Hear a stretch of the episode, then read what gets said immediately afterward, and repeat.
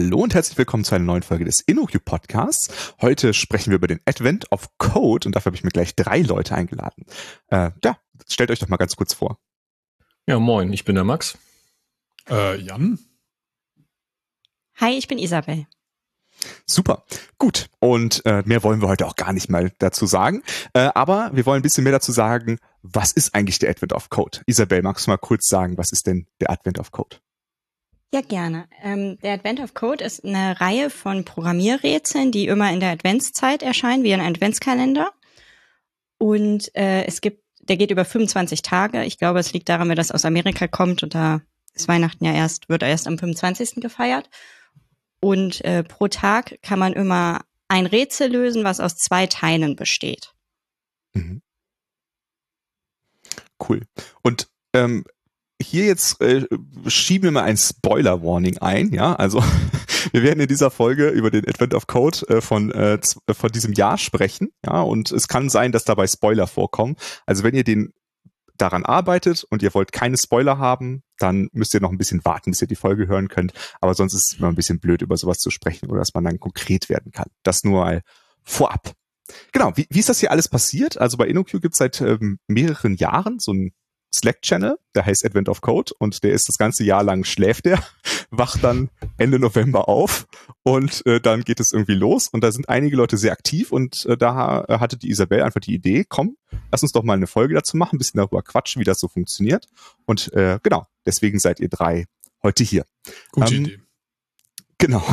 Äh, wie, wie sieht denn so ein Rätsel überhaupt aus, Jan? Also wie muss ich mir denn so ein Rätsel vorstellen bei Advent of Code? Isabel ähm, hat schon also, gesagt, zwei Teile. Wie, wie sieht das denn aus? Ja, eingebettet ist das alles in so eine Rahmenstory. Man muss natürlich wie immer Weihnachten retten. Ähm, ähm, Details weiß ich jetzt nicht, weil ich muss ganz ehrlich zugeben, dass ich selber die Rahmenstory immer etwas überfliege, dass ich mehr, dass ich schnell zum eigentlichen Teil des Problems komme. Aber im Rahmen dieser, dieser Rahmenstory gibt's dann halt äh, immer so ein, eine Problembeschreibung. Also als ganz blödes Beispiel, die Elfen haben ihre Schlüssel im Auto vergessen und man muss rausfinden, wie man in sein Auto reinkommt und da hat man ähm, irgendeine, also das ist diese Problembeschreibung, ja, man muss irgendwie drehen, um das, um die Tür zu öffnen und wenn man richtig dreht, passiert irgendwas, wenn man falsch dreht, passiert was anderes. Man kriegt einen Test-Input, mit dem führt man dann dieses Problem mal durch. Da kann man dann gegen programmieren, dann kriegt man eine Lösung raus, die steht in dem Problem drin. Und dann gibt es zum Schluss noch einen komplett, also einen richtigen Input und mit dem führt man dann sein Programm aus und das gibt dann dir die echte Lösung. Und dieser, dieser richtige Input, der ist auch pro Person immer unterschiedlich. Das heißt, man kann auch ähm, Lösungen nicht einfach ähm, kopieren, sondern ähm, ja, man muss halt selber das irgendwie hinkriegen und ähm, man wird auch vom Veranstalter oder vom Initiator oder vom Betreiber gebeten, diese äh, Inputs nicht zu teilen, weil das halt sonst irgendwie ein bisschen witzlos ist, wenn andere Leute das äh, ja einfach benutzen können. Ja okay, also das heißt, ich lade da irgendwie so eine Textdatei runter und dann schreibe ich ein Programm, was diese Textdatei einliest und dann eine Lösung ausgibt und die Lösung füge ich dann da ein in das in die Webseite. Okay. Genau, cool. und dann kriegst du so einen virtuellen äh, Stern. Mhm. Okay. Und ähm, Vielleicht nochmal zur Hintergrundstory. Dieses Jahr geht es darum, dass wir für die Rentiere Futter im Dschungel einsammeln müssen, damit die genug magische Energie haben, um Geschenke auszutragen. Und da brauchen sie so eine spezielle Art von Starfruit. Und das ist, was wir sammeln. Okay. Weihnachten retten. Cool. Genau, Weihnachten retten. Äh, wir sollten vielleicht noch kurz eine Sache ergänzen, das fällt mir gerade ein. Ähm, wir nehmen das schon noch vor Weihnachten auf. Das heißt also, äh, von unseren äh, drei Gästen hier hat keiner das bisher vollständig lösen können, weil die Rätsel kommen ja immer erst an dem Tag selbst raus. Also man kann nicht einfach schon am 1. Dezember alle Rätsel irgendwie durch arbeiten oder so, sondern jeden Tag kommt immer nur ein Rätsel raus und deswegen wissen wir auch noch gar nicht, wie es dieses Jahr ausgeht. Ne? Das ähm, einfach nur mal als Hintergrund, weil die Folge kommt wahrscheinlich ja nach Weihnachten raus, nur damit da keine Unver äh, ja, äh, durcheinander kommt. Ähm, und wie, wie ist das, also wenn ich da jetzt mitmachen will, ähm, wie, wie funktioniert das dann, Max? Ja, ähm, das äh, ja, es ist eine Website. Da kannst du dich ganz normal anmelden. Auch Single Sign-On mit, äh, mit GitHub funktioniert zum Beispiel. Ähm, genau, und dann, dann geht das. Also dann kannst du auch die ähm, Kalender der letzten Jahre machen und natürlich auch die, das ist diesen Jahres kannst, wenn du möchtest, auch dein äh, GitHub äh, Repository für, oder dein GitHub-Account und das Repository meine ich auch für ähm, den Adventure Code hinterlegen. Mhm. Aber genau, mehr ist das eigentlich nicht. Also es ist eigentlich nur eine Website, ganz normale Anmeldung und dann ähm, wirst du zu den Aufgaben bzw. zu deinem personalisierten Input zugelassen. Mhm, cool. Und muss ich dann was bezahlen oder? Das ist komplett kostenlos. Cool. Das ist das Schöne daran. Also es gibt tatsächlich die Möglichkeit, ähm, den Eric Wastel auch zu unterstützen, unter anderem bei seiner Sushi-Sucht, wie er selbst sagt. Ähm, und da gibt es auch so ein, so ein Badge hinter deinem Namen, da steht dann AO äh, C++ dahinter. Aber ich meine, da gibt es sonst keine weiteren Benefits, außer eben genau diese Markierung. Mhm, cool. Aber ist ja schon irgendwie erstaunlich, dass äh, das scheint ja wirklich eine Person zu sein, die das alles von selbst allein macht, ohne dass sie jetzt da irgendwie bezahlt wird für, oder? So ist mein Eindruck. Ja, das ist richtig. Ähm, der Eric Boston macht das seit 2015 und äh, der nimmt auch jedes Jahr Sponsoren an, um halt auch die Infrastrukturkosten ein bisschen zu decken. Ähm, aber der hat auch, glaube ich, noch einen ganz normalen anderen Job als Softwareentwickler und äh, denkt sich halt über das Jahr diese ganzen Rätsel aus, generiert den Input, generiert natürlich Lösungen, damit er auch überprüfen kann, ob die Lösungen, die wir so produzieren, richtig sind. Und das ist schon ziemlich beeindruckend. Ja, klingt auf jeden Fall sehr, sehr aufwendig. Wie, ja. wie lange macht, äh, macht ihr denn da schon mit, Max? Ist das dein erstes Jahr oder machst du das schon eine Weile? Tatsächlich ähm, ist das das erste Jahr, dass ich direkt auch selbst mitmache. Ähm, mhm. ich habe die letzten Jahre, die letzten zwei, drei Jahre, glaube ich, ähm, habe ich mir das auch schon angeguckt. Ähm, ich weiß gar nicht, warum ich das am Ende nicht mitgemacht habe. Mhm. Aber genau dieses Jahr ähm, auch durch Vorankündigung im InnoQ Slack ähm, die Leute haben sich drum drauf gefreut, ähm, muss es mal sein und ähm, hat mich mitgerissen. Also cool. Nächstes Jahr wieder. Sehr cool. Und Jan? Ähm, ich habe gerade nochmal nachgeguckt. Das erste Mal habe ich 2019 äh, gemacht und 2020 äh, hat sich ja viel in meinem Arbeitsleben geändert. Äh, da habe ich bei InnoQ angefangen, da habe ich es dann sausen lassen und äh, 2021 und 2022 jetzt bin ich wieder dabei. Sehr cool. Und Isabel? Äh, ich habe äh, letztes Jahr zum ersten Mal so richtig mitgemacht und ich mache das aber so, ich habe das eigentlich so das ganze Jahr über so ein bisschen gemacht, weil du halt die Rätsel aus den letzten Jahren ja immer noch lösen kannst. Mhm. Immer wenn ich so ein bisschen Zeit und Lust hatte, habe ich mir da ein Rätsel durchgelöst und ich habe, glaube ich, jetzt insgesamt 2019 bis 21 gelöst. Mhm. Cool. Ja, also ich, ich habe äh, traditionell eigentlich immer jedes Jahr, äh, weiß nicht, wann ich angefangen habe, äh, versucht, äh, den Advent of Code in Haskell zu lösen, um meine Haskell-Kenntnisse aus der Uni nochmal aufzutauen. Bin dann nach den ersten drei oder vier Tagen frustriert, dann habe ich wieder aufgehört. Also die habe ich dann immer geschafft und dann habe ich aufgehört. Und das habe ich dieses Jahr mal übersprungen. Ähm, genau, aber vielleicht äh, hole ich es ja dann noch nach. Aber dann jetzt nochmal äh, zu eurer Motivation. Wie, wieso macht man denn sowas mit? Also was ist euer, euer Grund, das zu machen? Jan. Ähm, ich finde das immer eine gute Gelegenheit, mal wieder, also erstens ein bisschen zu programmieren äh, und auch das einfach auf der grünen Wiese mehr oder weniger zu tun. Also mhm. letztendlich ähm, hat man also alles, man, man kann auch, ich meine, es gibt auch Leute, die machen das dann irgendwie mit, lösen das dann irgendwie mit Octave oder irgendwelchen Mathematik, äh, also mit, mit irgendwelchen symbolischen Mathematikprogrammen oder ähnlichen. Ähm, letztendlich ist nur wichtig, dass man hinterher die richtige Eingabe kriegt und das ist schon irgendwie sehr, sehr nett, ähm, dass man auch sämtliche, man kann ja auch sämtliche ja, Hilfsmittel in Anführungszeichen benutzen. Mhm. Also, und das Interessante ist, ist das trotzdem halt nicht trivial. Mhm. Ähm, und ich meine natürlich auch so ein bisschen der Wettbewerbsgedanke, ja, ähm, oder der, also erstens natürlich Wettbewerb, ja, ich bin der erste, schnellste, beste, wie auch immer, mein Code ist der schönste, das ist, das ist natürlich am einfachsten, mhm. aber ähm, das ist auch, auch äh, von anderen Leuten zu lernen, wie macht, wie löst man das elegant, ähm, weil meistens gibt es tatsächlich eine elegante Lösung. Mhm. Ähm, also das ist, das finde ich interessant. Aber primär ist es einfach die Möglichkeit, mal einfach mit irgendeiner Programmiersprache rumzucoden, mit Problemen, die jetzt nicht so ganz weit weg vom tatsächlichen, vom, mhm, cool. Leben sind. Und Isabel, für dich? Ich mag das, ähm, weil es oft so algorithmische Probleme sind, wo man mal richtig irgendwelche Algorithmen rauskramen kann und die dann anwenden kann, die man vielleicht mal in der Uni gelernt hat und du hast irgendwie ein Problem und du willst das lösen und es ist halt nicht trivial. Und das ist einfach mal eine nette Abwechslung zum Arbeitsalltag, wo man ja vielleicht doch manchmal so Sachen macht, die jetzt nicht so algorithmisch das super schwerste oder super hm. tollste sind.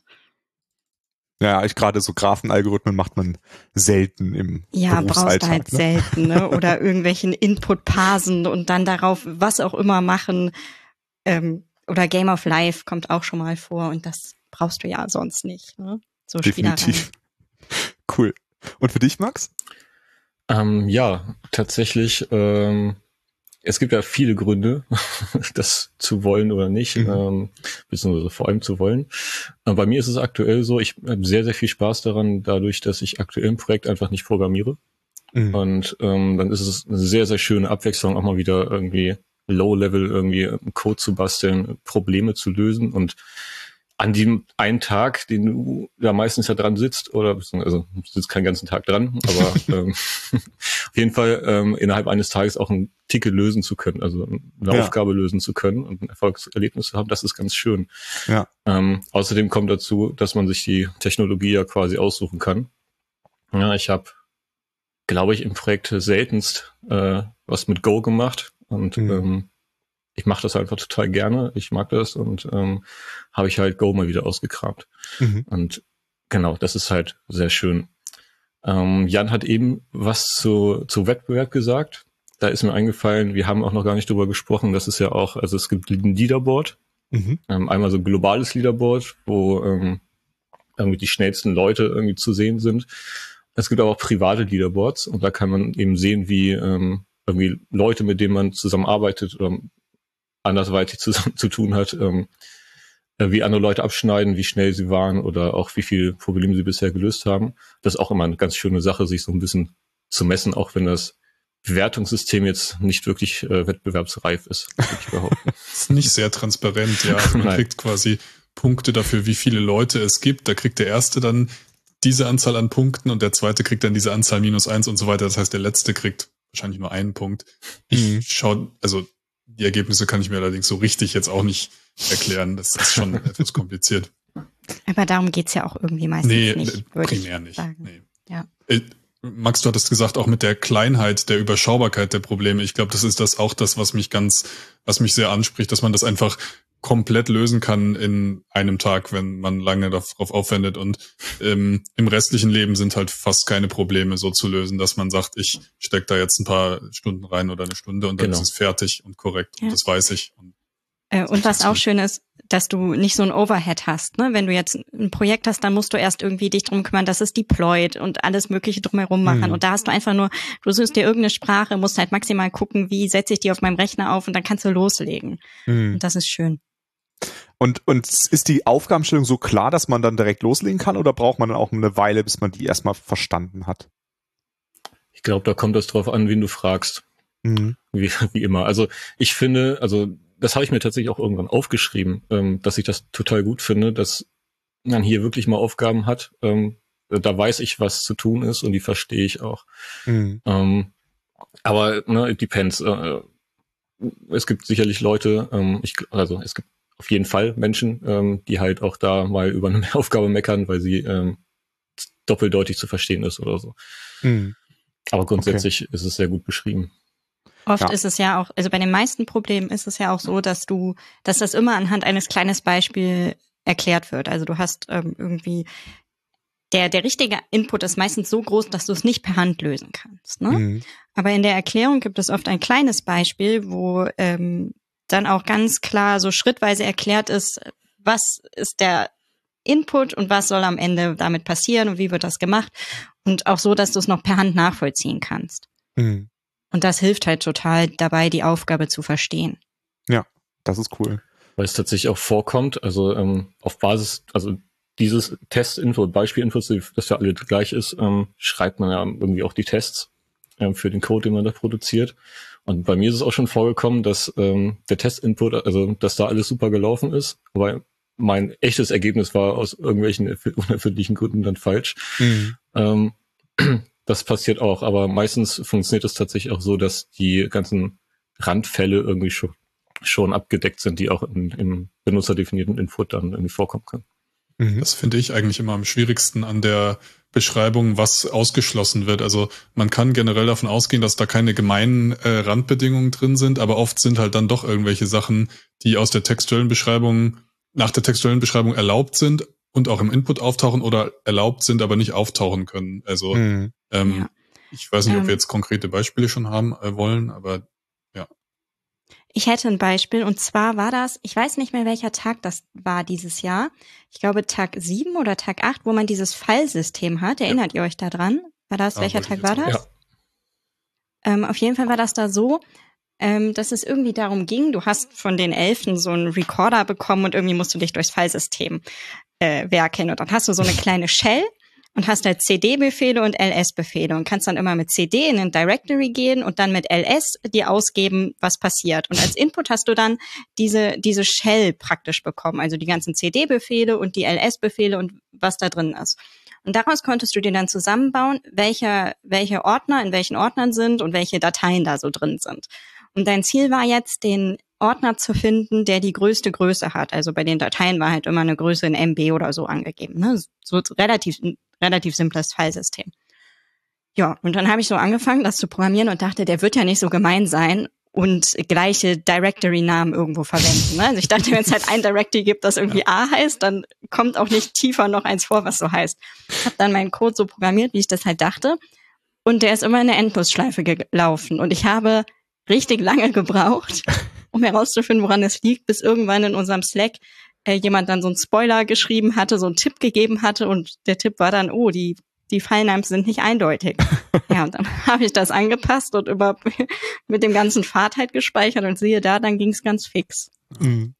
Gerade in dem Problem fand ich auch, da gab es sehr viele, also sehr viele ähm, Inputs, die eigentlich legal wären, aber die halt nicht vorgekommen sind. Ob zum ja. Beispiel in der Mitte, also man kann CD Punkt Punkt, dann geht man ein Verzeichnis hoch oder man kann CD Verzeichnis, dann geht man in das Verzeichnis. Man kann aber auch CD Slash machen. Wenn jetzt in der Mitte irgendwo ein CD Slash auftaucht und man sich dann nochmal durch irgendwelche ähm, Verzeichnisse wühlen muss, das ist bei mir zum Beispiel nicht vorgekommen, aber ähm, ich habe die ganze Zeit drüber nachgedacht, was ich jetzt, was mein Code jetzt tut, wenn da irgendwo ein CD vorkommt oder wenn Verzeichnisse gar nicht äh, betreten werden, ob was dann deren Größe ist, solche Sachen. Das finde ich immer oder oft finde ich das sehr schwierig, ähm, mhm. das zu interpretieren. Tatsächlich zeichnet sich ähm, bei Advent of Code so ein bisschen aus, wenn man Jagni betreibt. Mhm. Also, ja. Also ja, meinst du auch, dass die Probleme dann äh, nicht so viele Randfälle haben, wie man vielleicht erstmal vermutet, weil man es kennt aus seinem Alltag, oder? Genau. Ja, okay. Ja, also äh, ja, aber zu viele Annahmen darfst du halt auch nicht treffen, so wie meine Annahme, wo ich so dachte, ach ja, so, so gemein hm. wird's nicht sein, ne? Die Kunst ist, den Mittelweg da zu finden, ja. Das, ja, genau. Weil ich, ich, ich kann dann oft überhaupt nicht anfangen zu coden, bevor ich mir nicht ähm, vorgestellt habe, was passiert, wenn jetzt zum Beispiel dieser Input auftritt. Aber da hast du schon recht, Max. Eigentlich ähm, muss man da trotzdem erstmal sagen, ja, okay, dann crasht halt erstmal und dann macht man weiter. Meistens hilft das, glaube ich, mhm. meiner Erfahrung. Okay, also Max, du hattest es eben auch schon mal kurz erwähnt, du hast die Gelegenheit genutzt, um nochmal äh, Go zu programmieren. Wenn ich jetzt so in diesen Channel reingucke, dann sehe ich da so Programmiersprachen wie Rust, Scala, Python, K und viele andere. Welche Programmiersprachen habt ihr denn so gewählt? Also Max, du äh, bist bei Go dabei. Was, was äh, hast du genommen, Jan? Äh, ich bin Rust dieses mhm. Jahr. Und Isabel? Ich habe Kotlin und Prolog genommen. Mhm. Okay, und äh, äh, wählst das aus je nach Problem oder wie machst du das? Ähm, ich hatte eigentlich jetzt im letzten Jahr mit Kotlin angefangen, weil ich das gerne lernen wollte. Und habe ich gedacht, mache ich das dieses Jahr wieder. Und dann gab es irgendwie an Tag zwei so ein Problem, wo man äh, Schere, Stein, Papier spielen musste. Und ich habe abends im Bett nochmal so darüber nachgedacht und dann kam mir die Idee, dass das ein perfektes Problem für Prolog ist und mhm. habe mich dann halt am nächsten Tag hingesetzt und das mit in Prolog gemacht und das hat wirklich sehr schön geklappt und habe ich gedacht, probiere ich mal, wie weit ich damit komme. Und irgendwie an Tag 8 habe ich dann gemerkt, jetzt wird's doch ein bisschen zu anstrengend in Prolog und bin dann wieder zurück zu Kotlin. Ja, also ich meine, Prolog ist ja auch eine Sprache, die man im Alltag eher selten verwendet, würde ich jetzt mal Eben, behaupten. aber für manche Probleme ist es halt echt gut geeignet. Und ja. äh, das war halt so ein cooler Moment, wo ich so gemerkt habe, wow, das würde echt gut passen. Mhm. Ja. Cool. Ähm, aber wo wir, wo wir jetzt schon bei diesen Programmiersprachen sind, also man kann offensichtlich das benutzen, irgendwie eine Programmiersprache nochmal kennenzulernen, die man vielleicht schon aus seinem Alter kennt. Aber was lernt ihr denn sonst noch so dabei? Also was äh, macht für euch so die Lernerfahrung aus? Max vielleicht? Ja, tatsächlich. Also entweder eine neue Programmiersprache zu lernen natürlich, oder eben tatsächlich dadurch, dass es, dass man andere Aufgaben äh, im Advent of Code erledigt als sonst im Alltag. Ähm, mhm. Das Verständnis für bekannte ähm, Sprachen oder bekannte Technologien nochmal zu vertiefen. Das ist halt ähm, eine Sache natürlich. Ähm, es gibt halt auch ähm, ja, mathematische Aufgaben dort. Das heißt, ähm, da ist vielleicht auch noch mal so ein bisschen Lerneffekt, ähm, was solche Dinge angeht. Ähm, oder ja, ein anderes lösungsorientiertes Denken. Mhm. Cool. Modularisierung vielleicht auch. Also ich versuche gerade ähm, ne, die Fachlichkeit halt ähm, in meinen Paketen halt immer auszulagern und dann halt äh, ähm, ja, eine schöne, Anführungszeichen, Schnittstelle irgendwie nach außen ähm, zu exposen, die ich dann halt, ähm, um die beiden Teilaufgaben zu lösen, halt immer, immer nutze. Ähm, ist so ein kleines Ziel, was man auch haben kann. Ne? Also einmal so ein bisschen ähm, die Möglichkeit der Modularisierung und Paketierung ähm, dann in, ähm, in der jeweiligen Technologie auch noch auszureizen. Mhm. Oder das Typsystem kennenzulernen und, und so weiter. Mhm. Was ich auch gerne mache, ist auf Effizienz optimieren. Also ich habe äh, letztes Jahr halt die Probleme so programmiert und manche dauern extrem lange äh, in ihrer Lösungszeit, weil du halt manchmal einfach dumm programmierst. Ne? Du, du gehst irgendwie hin und willst es irgendwie zum Laufen bringen und machst das dann halt so. Und dann habe ich tatsächlich das mal genutzt, um so ein bisschen zu optimieren und Kotlin auch kennenzulernen oder auch welche Sachen vielleicht auch bei den Algorithmen, wo kannst du vielleicht abkürzen, wo kannst du effizienter sein und habe halt probiert, möglichst kurz die Sachen zu lösen. Und das ist auch eine spannende Herausforderung. Mhm. Ich, äh, ich habe generell das Gefühl, dass man mit dieser dummen Lösung äh, für das erste Problem meistens noch ganz gut hinkommt. Also da geht es dann quasi drum, das Problem zu verstehen und zu lösen. Ob das jetzt effizient ist, ist nicht so wichtig. Aber beim zweiten Teil der Aufgabe, da wird das dann auch oft ähm, wichtig, dass man das halt nicht mehr dumm also macht, sondern schlau, weil sonst wird das nicht mehr fertig. Mhm. Äh, also das heutige Problem zum Beispiel war dafür so ein Beispiel. Ich mich schon drauf freuen. Isabel, falls du es noch nicht gemacht hast. Aber das habe ich dann auch manchmal, dass ich irgendwie irgendwelche Schleifen habe, ne? Und dann mache ich so Ausgaben da rein. So irgendwie, jetzt bin ich bei Schritt eins, jetzt bin ich bei Schritt zwei und dann sehe ich, dass wie das in der Shell so ganz langsam läuft und dann denke ich so, okay, das, das wird nicht fertig und dann weißt du irgendwie, du musst deinen Algorithmus noch verbessern. Okay, cool. Aber ja. dann sind wir ja auch schon so ein bisschen bei dieser Vor Vorgehensweise. Also wenn mhm. ihr jetzt so ein Rätsel habt, wie, wie geht ihr dann vor? Also was, was macht ihr dann? Boah, gar, gar keine einfache Frage. Also erstmal liest man natürlich irgendwie den Text und dann kommt es immer ein bisschen drauf an, ob du sofort eine Idee hast. Also ich habe dann manchmal hat, hat man ja sofort eine Idee und dann äh, fange ich irgendwie an, erstmal den Input einzulesen. Meistens gebe ich mir den dann erstmal aus, um zu gucken, ob der so ist, wie ich erwarte. Und dann parse ich mir das so, dass das irgendwie, dass ich damit gut arbeiten kann und dann fange ich meistens an, einfach mal so loszuprogrammieren. Mhm. Mhm. Aber ähm, ich möchte da direkt ein, eine Rückfrage stellen, weil also eine Sache, die ihr im Vorgespräch auch gesagt habt, ist ja, dass der ein Problem auch immer so ein bisschen ist das Einlesen des Inputs. Vielleicht müsstet, mögt ihr dazu noch was sagen. Vielleicht ist das ja auch für jemanden, der das das erste Mal macht, äh, auch dann frustrierender Punkt. Äh, vielleicht mag da einer was zu sagen. Ja, also am Anfang ähm, ist man schon ein bisschen, also am Anfang ist der Input erstmal einfach. Da kommt man dann mit so Regex oder Substring Matches oder sowas noch ganz gut hin.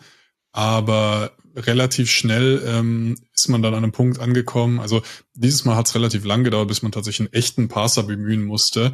Ähm, aber da wurde dann so rekursive, rekursiv gepasst, also quasi äh, ich, äh, also das ist jetzt die extra Spoiler-Lösung. Also man hat quasi eine Liste und die besteht dann wie teilweise entweder aus Elementen, also Zahlen, oder aus anderen Listen, die wiederum Listen und Elemente enthalten. Und ähm, ich meine, wenn man das versucht selber zu, also mit Regex zu lösen, wüsste ich auch gar nicht, wie das geht. Ähm, könnte vielleicht funktionieren, aber dazu kann ich, also ja. Oder man kann es irgendwie mit Substrings parsen, aber da ist es dann doch schön, wenn man weiß, wie man einen normal, also wie man einen Parser, also einen echten Parser oder eine Parser-Bibliothek oder sowas bedient, weil das ist dann mhm. schon sehr hilfreich. Ja. Mhm. Manchmal ist es halt total einfach, dann hast du irgendwie eine Zahl pro Zeile oder so, musst du es halt nur zeilenweise einlesen und umwandeln.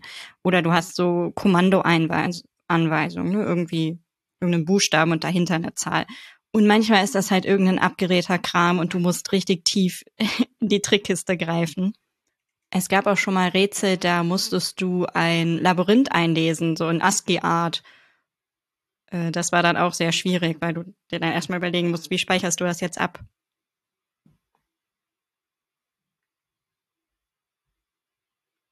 Ja, man sollte noch so ein paar, seine Datenstrukturen sollte man kennen. Ähm, irgendwie, also Listen, Hashmaps, ne, also soll, brauchst du, brauchst du eigentlich in jedem Problem. Ich meine, braucht man auch in fast in jedem normalen Problem der Welt. Ähm, und ja, wie man, wie man die handhabt und äh, dann auch Graphen waren auch jetzt schon, sind auch schon vorgekommen, also kürzester, kürzesten Pfad suchen und sowas. Ähm, ja, das, also die, die Probleme sind schon auch, also es ist, sind jedes Jahr neue Probleme, aber so eine gewissen, äh, also mir fällt das jetzt schon auf von letztem Jahr, so einen gewissen Grundstock an ähm, ähnlichen Problemen, der kommt schon immer vor. Mhm. Was vielleicht auch noch wichtig wäre zu erwähnen, ist, dass die Rätsel tendenziell schwerer werden je weiter der Monat voranschreitet und dass die am Wochenende auch immer ein bisschen schwerer sind als die unter der Woche. Und manchmal ist es aber auch ein bisschen daneben gegriffen. Ne? Das ist immer, oder manchmal empfindet man vielleicht ein Rätsel schwieriger als andere und deswegen ist das nur so eine Tendenz. Und was auch noch super hilfreich ist, habe ich jetzt gemerkt, wenn man erstmal ähm, die, den Test-Input ähm, tatsächlich als Test in sein ähm, in seinen Code einbaut. Also meine Lösungsstrategie ist tatsächlich erstmal Input, also erstmal Datenstrukturen für den Input definieren, parsen, dann ähm, Tests für, ob ich es richtig gepasst habe, dann Tests, ähm, also dann in, in, quasi einen roten Test, der den Test-Input testet, weil die mit der ähm, Testlösung und dann fange ich an zu programmieren und dann kann ich auch die einzelnen Teile von der Lösung testen. Also schreibe, kann ich mir Tests für die einzelnen Teile der Lösung schreiben weil ähm, ich finde das super hilfreich, weil ich dann auch da ähm, spaßig refactoren kann und ähm, optimieren und so und weiß, dass meine Lösung trotzdem noch korrekt bleibt, weil sonst, ähm, also ich habe es mal, glaube ich, ohne versucht und da habe ich nie Lust, noch da was rum zu editieren hinterher, weil mhm. es zu gefährlich ist. Okay. ähm, jetzt habt ihr das schon ein bisschen gesagt, es wird schwieriger, es wird vielleicht manchmal am Wochenende schwierig. Einfach, wenn man jetzt so das erste Mal mitmacht, ähm, vielleicht einfach nochmal Gibt es einfach Rätsel, die ihr nie gelöst bekommen habt oder ist das, sind die immer noch lösbar für euch? Also bisher mhm. ähm, ist es alles noch lösbar. Mhm. Ähm, ich weiß nicht, was noch kommt. Ich bin ja auch, also für mich ist es das, das erste Jahr jetzt, dass ich das mache. Aber ähm, ja, wenn man sich Zeit nimmt, ähm, dann, dann kommt man zu gewissen Punkt mit Sicherheit voran. Ähm, genau, es, es liegt ja auch immer irgendwie im, im eigenen Auge ähm, und im, auch irgendwo im, im eigenen äh, Hirnknoten irgendwie, ähm, ja. wo man dann irgendwo nicht mehr weiterkommt. Es gab jetzt irgendwie Kolleginnen und Kollegen, die ähm, bei einem Problem irgendwie ähm, festgehangen haben, wo, wo ich keine Probleme hatte und dann gab es ein anderes Problem, da habe ich Ewigkeiten äh, nach der Lösung gesucht und plötzlich tauchen im Slack da irgendwie äh, innerhalb von fünf Minuten irgendwie tausend Lösungen auf. ja. Ähm, okay. Es ist, genau, also und wenn man irgendwas nicht schafft, dann ähm, vielleicht funktioniert es auch mit dem nächsten Tag voranzuschreiten, wenn der Tag schon verfügbar ist. Man muss die ja nicht in der Reihenfolge beantworten. Genau, genau. das ist ja auch das Schönste. Genau, und man muss ja auch nicht bis zum 25. fertig sein. Man kann es ja auch noch nachträglich machen. Mhm. Okay, aber das heißt auch, also wenn ich eine, eine eine nicht schaffe, dann kann ich die einfach überspringen und trotzdem weitermachen. Also ich fliege da nicht raus quasi, weil ich immer ja, alles genau. lösen muss. Mhm, cool. Genau. Und es gibt äh, schon mal Rätsel, wo ich auch so mehrere Tage, also nicht im durchgängig beschäftigt bin, aber wo du halt immer mal wieder so drüber nachdenkst und die haben auch irgendwie so eine Tendenz dazu, die Probleme mich dann nicht loszulassen am Abend. Also wenn ich dann einmal mich irgendwo äh, irgendwas mache, dann will ich auch so lange daran weiterarbeiten, bis ich es fertig habe. Aber man hat ja auch noch andere Verpflichtungen, die dann irgendwie manchmal dazwischen kommen. Ne? Ja. Ja, dem muss ich leider beipflichten. Dieses Zeug, äh, das ist irgendwie wie Crack für mein Gehirn. Ich weiß nicht, ob das eine gute Formulierung ist, aber mir geht dieses blöde Problem dann die ganze, also gerade weil man halt diesen Eindruck hat, okay, das ist überschaubar, das Problem, das kann man mhm. lösen, ähm, kriegt man, hat, läuft mir das die ganze Zeit im Kopf rum, dass es da doch einen Weg gibt, das zu lösen und dass ich, wenn ich da jetzt noch drüber nachdenke, dann finde ich diesen Weg und das ist sehr, natürlich sehr schön, weil man es dann macht, aber andererseits ist es dann auch, wenn man andere Verpflichtungen oder ähm, äh, andere ähm, Tätigkeiten tun sollte, dann ist das vielleicht nicht so gut. Außerdem musst du Weihnachten rechnen. Ja, das stimmt. Aber vielleicht sollten wir dann diskutieren, ob wir nächstes Jahr im Dezember einfach projektfreie Zeit für alle beantragen und dann alle Zeit haben, das fertig zu machen. Okay, äh, was, äh, also ihr habt jetzt auch schon gesagt, ihr bleibt auch manchmal hängen. Ähm, was sind denn so Orte, wo man vielleicht Hilfe finden kann? Ich hänge jetzt an einem Tag fest und irgendwie komme ich einfach nicht weiter. Wo sucht ihr denn dann nach Hilfe? Also ich gucke tatsächlich im InnoQ Slack, aber das äh, hilft mhm. jetzt natürlich nur Leuten äh, in der InnoQ ja. weiter. Ähm, genau, ansonsten habe ich was von einem Subreddit gehört. Ja, es gibt ähm, äh, das Subreddit Advent of Code und die sind auch recht aktiv. Die erwachen auch immer so im Dezember natürlich. Mhm. Äh, und da gibt's äh, da gibt's einmal immer so ein Thread, wo die ganzen, wo Leute ihre Lösungen posten können und dann gibt's aber auch manchmal Leute, die äh, nach Hilfe suchen und die dann Erklärung für das Problem finden. Und eigentlich findest du immer irgendjemand, der genau dasselbe Problem hat äh, wie du und jemand, der das dann gut erklärt. Und das ist echt hilfreich. Und das ist auch sehr unterhaltsam, das Subreddit, weil manche Leute ähm, dann irgendwie auch Visualisierungen posten oder Memes oder über das Problem reden. Und das ist echt immer eine schöne Ergänzung. Okay, aber da, da kann man das aber auch schon so lesen, dass man dann keine Spoiler bekommt für Sachen, die man nicht gespoilert bekommen möchte. Oder wie funktioniert ja. das? Okay. Ja, mhm. das ist meistens auch alles getaggt mit Spoilerwarnungen. Mhm. Also wenn man möchte, kann man sich das durchlesen und wenn nicht, dann nicht. Ja, weil es könnte ja sein, dass ich irgendwie heute das Problem von vorgestern löse, aber ich will auf jeden Fall noch nichts über das Problem heute erfahren oder so. Also das kriegt man mhm. dann hin, ja? Okay, ja. cool. Und es ist auch manchmal gar nicht schlecht, sich da eine Idee zu holen, weil man muss es ja trotzdem noch selber lösen. Also es kann dann trotzdem noch befriedigend sein, das ähm, umzusetzen, auch wenn mhm. man sich vielleicht Hilfe geholt hat, finde ich. Ja, definitiv. Gerade wenn auch ein Reiz für einen äh, selbst war, das vielleicht in einer bestimmten Programmiersprache umzusetzen. Ne? Da kann ich mir genau. das gut vorstellen, dass man dann einfach überlegt, wie löse ich das denn jetzt in meiner Programmiersprache? Ähm, vielleicht gibt's da ja auch noch irgendeinen Trick oder so, den ich da verwenden kann. Also kann ich mir sehr gut vorstellen. Mhm. Und was ich noch sehr hilfreich finde, ist auch immer Wikipedia, weil einfach in meinem Gehirn geistert sehr viel rum und dann komme ich ähm, dann kommt mir auf einmal der Gedanke, ach, das und das, vielleicht ist das das der, der und der Algorithmus und dann schaut man mal bei Wikipedia nach, ähm, ist es der, beziehungsweise wie sieht der Code dafür aus und dann kann man das auf jeden Fall schon mal ausprobieren oder man merkt, aha, so kann man das Problem lösen. Ja, dynamische Programmierung zum Beispiel, da warte ich dieses Jahr wahrscheinlich. Das habe ich vorher vergessen zu erwähnen. Ähm, das ist ein ganz tolles Thema. Ähm, das wird wahrscheinlich noch irgendwann auftauchen heute. Da muss, also ich muss, da braucht da immer wieder einen Refresher. Ich merke dann, ah, wahrscheinlich ist das ein Problem, wo ich dynamisch programmieren muss. Und dann ähm, schaue ich bei Wikipedia nach, ach wie war das denn nochmal? Äh, und dann kann man damit anfangen, das selber zu implementieren oder ja, nachzuimplementieren oder mhm. so zu bauen, die Lösung. Das, das hilft mir auch immer sehr. Wikipedia ist auch eine super Quelle, weil du implementierst ja den Dijkstra oder irgendwelche Graphenalgorithmen nicht einfach so aus dem Kopf. Du guckst ja irgendwo nach. Und oft gucke ich mir halt den Pseudocode auf Wikipedia an und orientiere mich dann da dran und setze das jetzt in meiner Programmiersprache um. Mhm. Cool.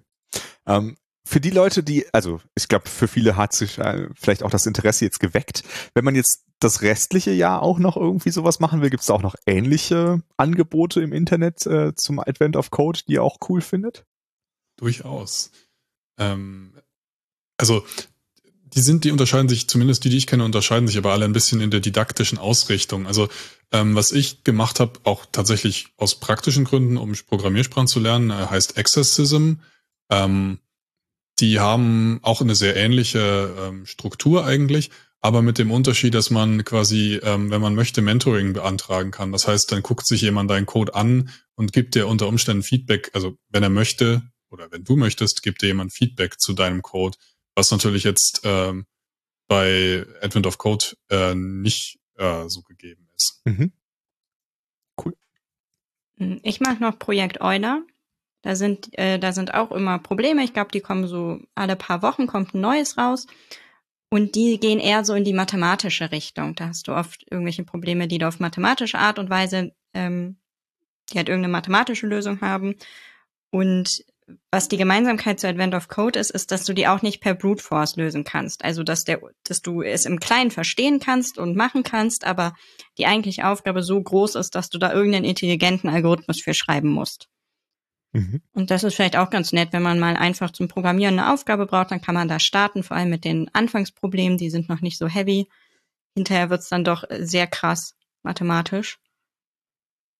Mhm.